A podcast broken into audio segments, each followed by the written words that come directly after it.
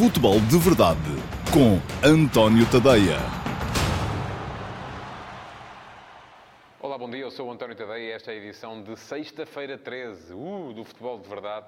Um, última edição da semana e uma edição que vai uh, fazer já a antecipação daquilo que vai ser a próxima jornada da Liga Portuguesa. Uma jornada que, conforme uh, pode ter ido acima, está ensanduichada entre aquilo que foram os jogos das seleções nacionais e que levaram muitos jogadores daqui para fora. Os treinadores, alguns deles, passaram boa parte deste período de interrupção de campeonato a treinar com uh, metade dos seus, dos seus plantéis, com a inclusão de muita gente nova, miúdos das equipas dos escalões inferiores, para os verem também, mas a verdade é que não conseguem fazer o teste àquilo, não conseguem trabalhar as rotinas de equipa equipa, porque metade da equipa está fora. E depois uh, joga-se esta jornada de campeonato e já a seguir vem uh, o início das competições europeias, pelo menos para as equipas, uh, as cinco equipas europeias que Portugal tem a jogar nas provas da UEFA esta época, o Benfica na Liga dos Campeões e depois Flóculo Porto Sporting, Sporting Clube Braga e Vitória Sport Clube, todos na Liga Europa. Isto já está a causar aí uma série de confusões, já podemos ler hoje sobre esse assunto. Nada que eu não tivesse antecipado no, num artigo que escrevi,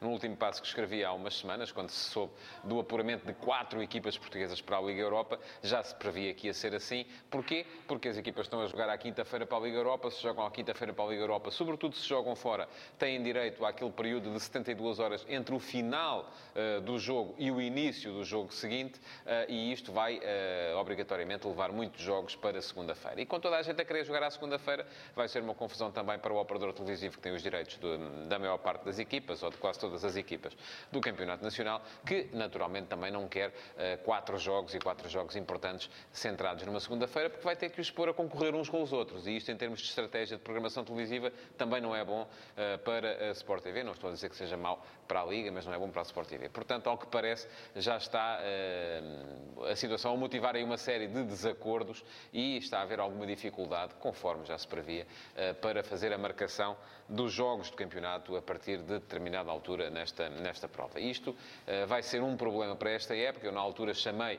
à Liga Portuguesa ou a Portugal o país do futebol à segunda-feira, porque já se previa que muito daquilo que ia ser o Campeonato Nacional ia ser jogado à segunda-feira. O que se querem saber, a minha opinião, é um grande aborrecimento. Porque à segunda-feira as pessoas querem fazer outras coisas e não têm, naturalmente, disponibilidade para andar a atravessar o país. Uh, imaginemos alguém que está, uh, que vive em Lisboa e a sua equipa vai jogar uh, Guimarães, naturalmente que não vai atrás da equipa à segunda-feira à noite para depois estar de volta já na madrugada de segunda para terça, quando tem que trabalhar na manhã seguinte. E isto também é válido para domingo à noite, atenção. Portanto, é sempre o mesmo, o mesmo problema. Vamos ver como é que as coisas se resolvem.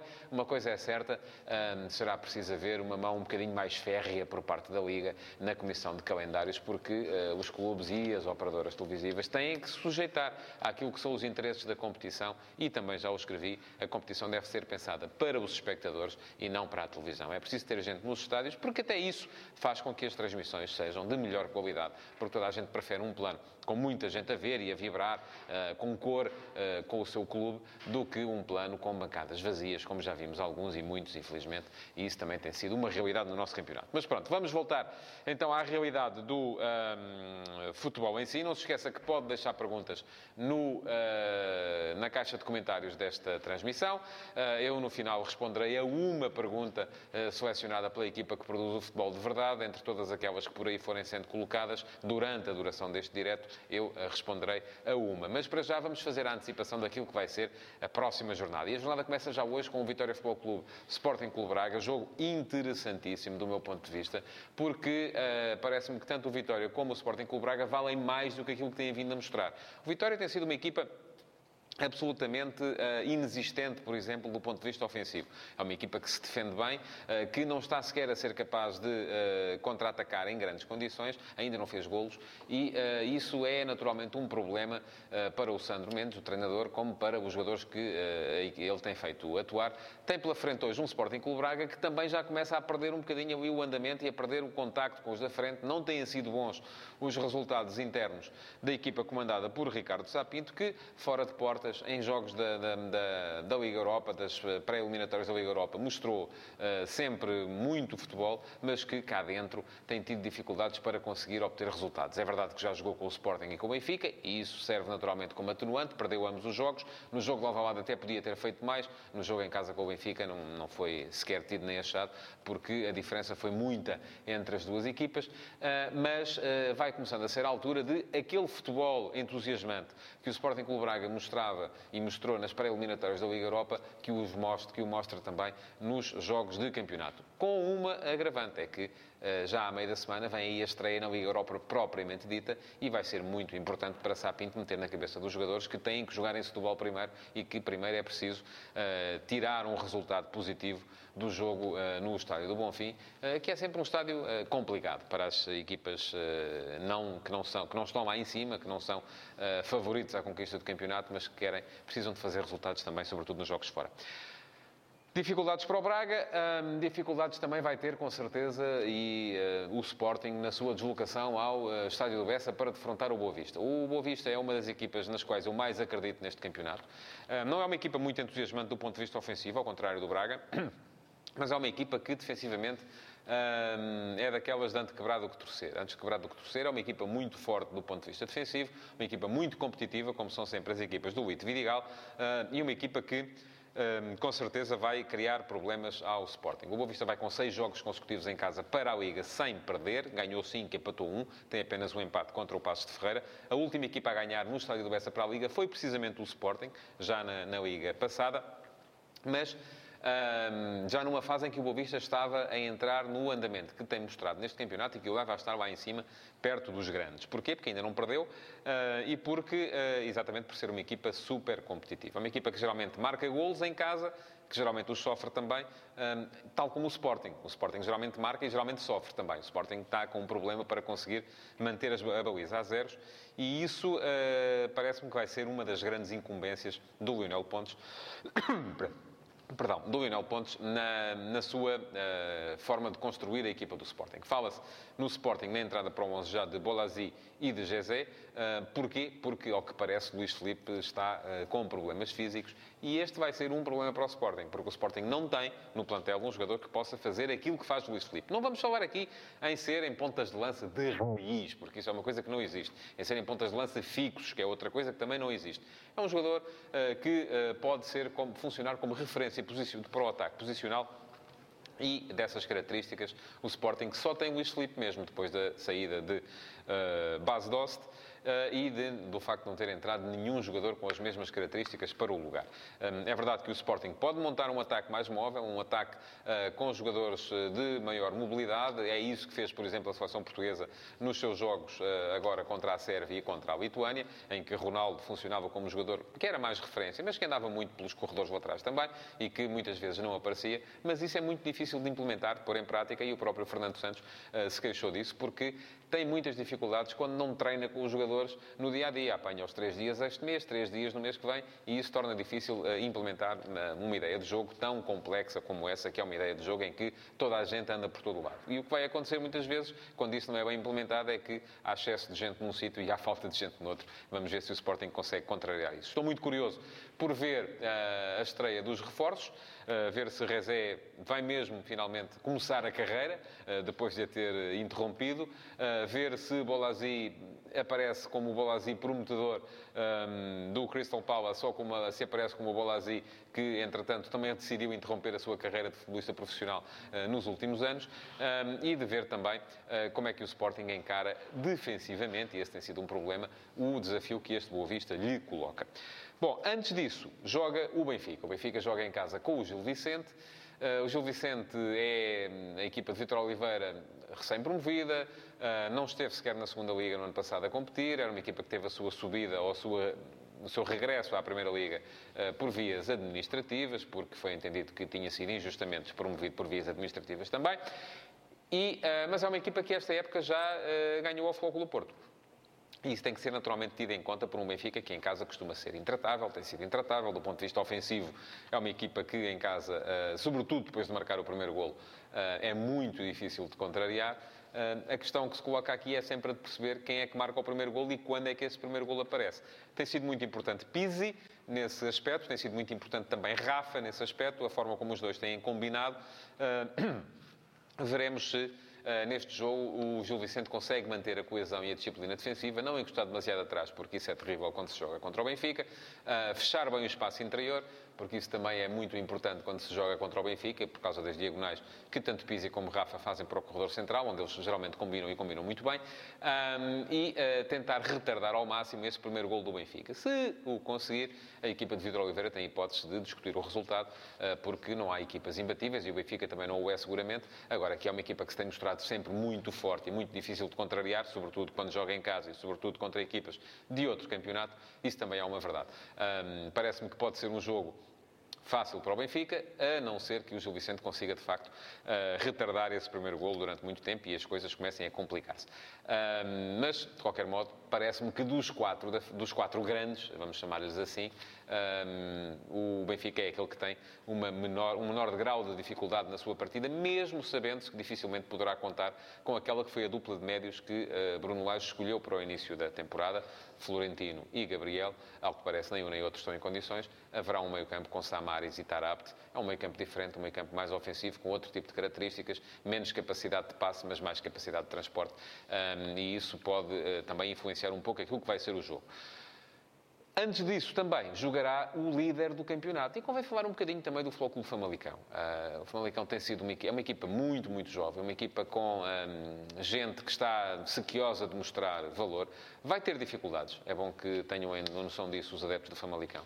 O jogo em casa contra o Passo de Ferreira, que acaba de vir de uma chicotada psicológica, é sempre um jogo complicado, porque uh, nunca se sabe muito bem o que é que vai aparecer do outro lado. Uma coisa é poder estudar o adversário, poder estudar aquilo que era o, o Passos de Ferreira de uh, Filipe Rocha. Outra coisa é apanhar agora o Passos de Ferreira de Pepa. Ninguém sabe muito bem o que é que vai ser, se vai haver muita mudança, pouca mudança.